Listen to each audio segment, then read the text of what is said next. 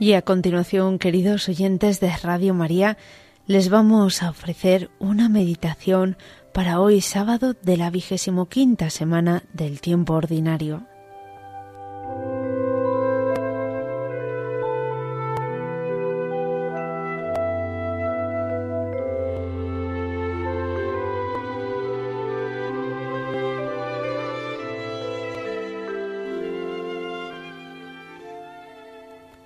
Uno solo es Dios, enseña San Pablo, y uno también el mediador entre Dios y los hombres, Cristo Jesús, hombre también, que se entregó a sí mismo en rescate por todos.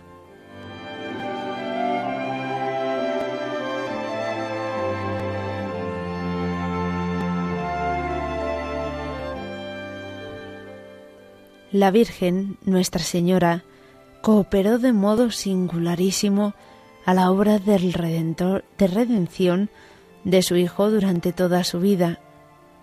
En primer lugar, el libre consentimiento que otorgó en la anunciación del ángel era necesario para que la encarnación se llevara a cabo. Era, afirma Santo Tomás de Aquino, como si Dios Padre hubiera esperado el asentimiento de la humanidad por la voz de María. Su maternidad divina la hizo estar unida íntimamente al misterio de la redención hasta su consumación en la cruz, donde ella estuvo asociada de un modo particular y único al dolor y muerte de su Hijo. Allí nos recibió a todos en la persona de San Juan como hijos suyos.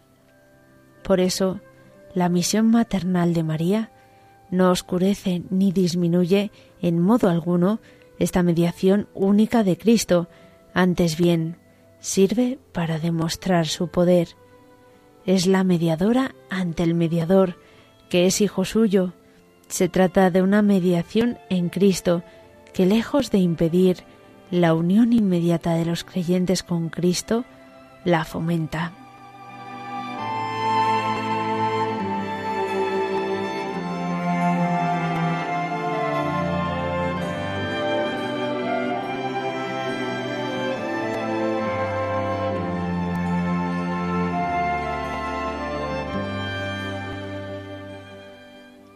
Ya en la tierra, Santa María ejerció esta maternal mediación al santificar a San Juan el Bautista en el seno de Isabel.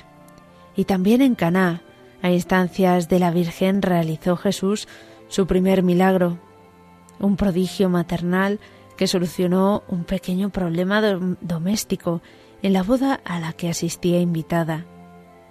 San Juan señala los frutos espirituales de esta intervención, y sus discípulos creyeron en él. La Virgen intercedía cerca de su Hijo, como todas las madres, en multitud de ocasiones que los Evangelios no han consignado. Asunta a los cielos no ha dejado esta misión salvadora, sino que con su múltiple intercesión continúa obteniéndonos los dones de la salvación eterna, con su amor materno se cuida de los hermanos de su Hijo, que todavía peregrinan y se hallan en peligros y ansiedad hasta que sean conducidos a la patria bienaventurada. Por este motivo, la Santísima Virgen es invocada en la Iglesia con los títulos de abogada, auxiliadora, socorro, mediadora. Por la intercesión ante su Hijo, nuestra Señora nos alcanza y nos distribuye todas las gracias, con ruegos que jamás pueden quedar defraudados. ¿Qué va a negar Jesús a quien le engendró y llevó en su seno durante nueve meses y estuvo siempre con él, desde Nazaret hasta su muerte en la cruz? El Magisterio nos ha enseñado el camino seguro para alcanzar todo lo que necesitamos por expresa voluntad de Dios, enseña el Papa León XIII, ningún bien nos es concedido si no es por María. Y como nadie puede llegar al Padre sino por el Hijo, así generalmente nadie puede llegar a Jesús sino por María. No tengamos reparo alguno en pedir una y otra vez a la que se ha llamado omnipotencia suplicante. Ella nos escucha siempre, también ahora.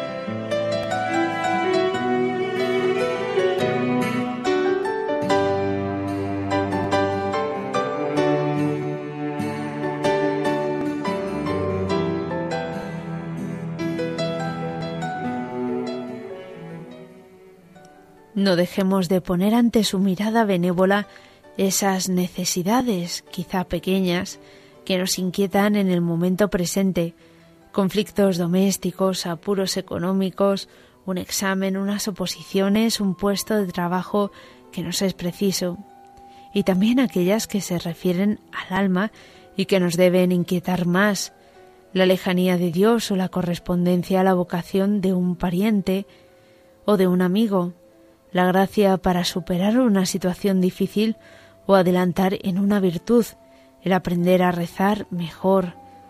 Santa María, Madre de Dios, ruega por nosotros.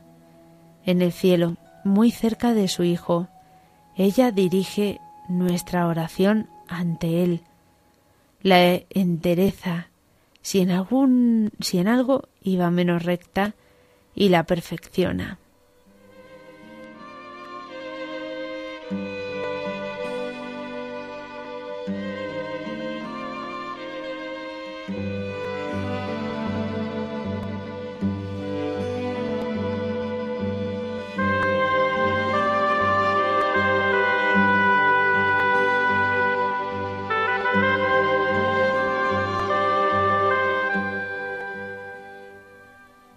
Todas las gracias, grandes y pequeñas, nos llegan por María. Nadie se salva, oh Santísima, si no es por medio de ti.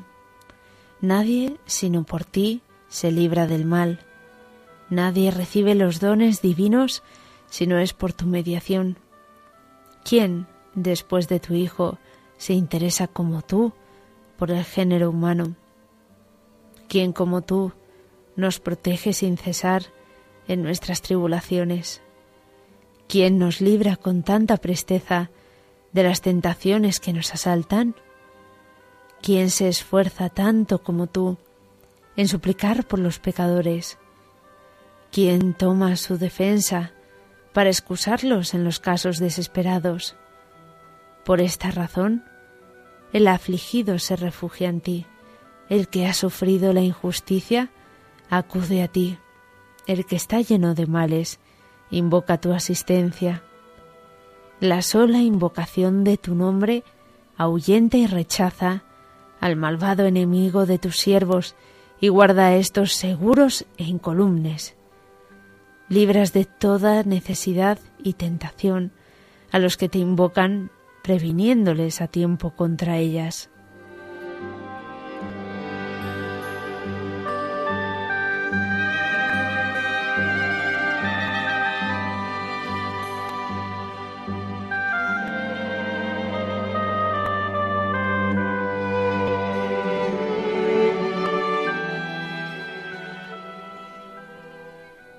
Los cristianos, de hecho, nos dirigimos a la Madre del Cielo para conseguir gracias de toda suerte, tanto temporales como espirituales.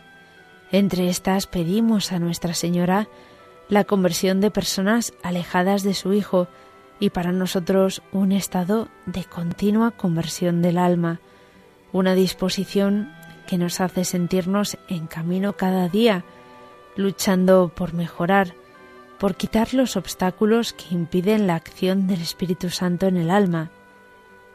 Su ayuda nos es necesaria continuamente en el apostolado.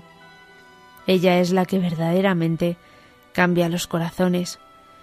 Por eso, desde la antigüedad, María es llamada salud de los enfermos, refugio de los pecadores, consuelo de los afligidos, reina de los apóstoles, de los mártires. Su mano generosa, como la de todas las madres, es dispensadora de toda suerte de gracias y aun en cierto sentido de la gracia de los sacramentos, porque ella nos los ha merecido en unión con nuestro Señor en el Calvario, y nos dispone, además, con su oración, a acercarnos a estos sacramentos y a recibirlos convenientemente. A veces hasta nos envía el sacerdote, sin el cual esa ayuda sacramental no nos sería otorgada.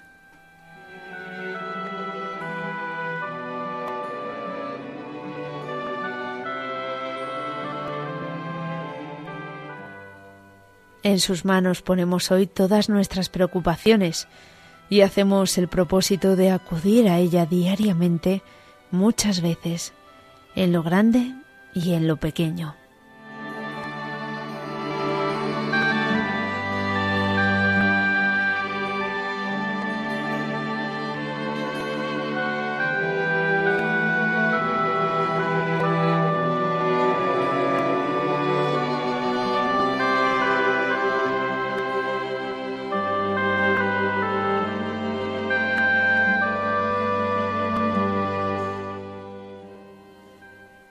En la Virgen María se refugian los fieles que están rodeados de angustias y peligros, invocándola como Madre de Misericordia y dispensadora de la gracia.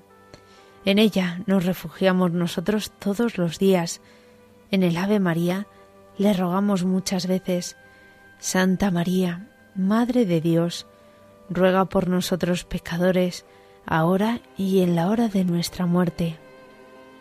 Esa, es, ese ahora es repetido en todo el mundo por millares de personas de toda edad y color que piden la gracia del momento presente. Es esta la gracia más personal, que varía con cada uno y en cada situación, aunque alguna vez, sin querer, estemos algo distraídos. Nuestra Señora, que no lo está nunca, y conoce nuestras necesidades, ruega por nosotros y nos consigue los bienes que necesitamos. Un clamor grande sube en cada instante, de día y de noche, a nuestra Madre del Cielo. Ruega por nosotros pecadores, ahora. ¿Cómo no nos va a oír? ¿Cómo no va a atender estas súplicas? Desde el cielo conoce bien nuestras necesidades materiales y espirituales, y como una madre llena de ternura ruega por sus hijos. Cada vez que acudimos a ella, nos acercamos más a su Hijo. María es siempre el camino que conduce a Cristo. Cada encuentro con ella se resuelve necesariamente en un encuentro con Cristo mismo. ¿Qué otra cosa significa el mismo recurso a María, sino un buscar entre sus brazos, en ella y por ella y con ella, a Cristo nuestro Salvador?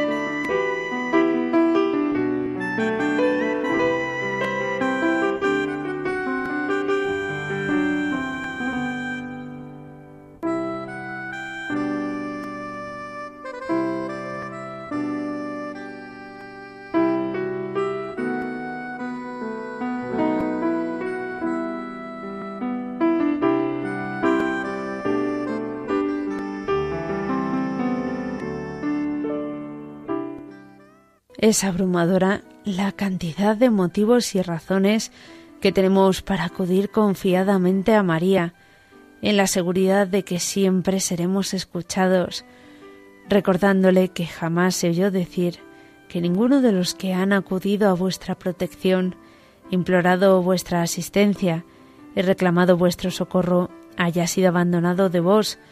Animado con esta confianza, a vos acudo, Virgen, Madre de las Vírgenes, Madre de Dios, no desechéis mis súplicas.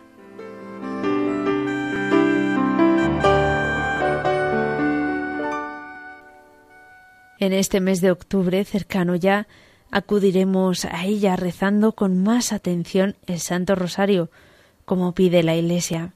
En esta oración, la, la preferida de la Virgen, no dejaremos de poner intenciones ambiciosas con la seguridad de que seremos escuchados.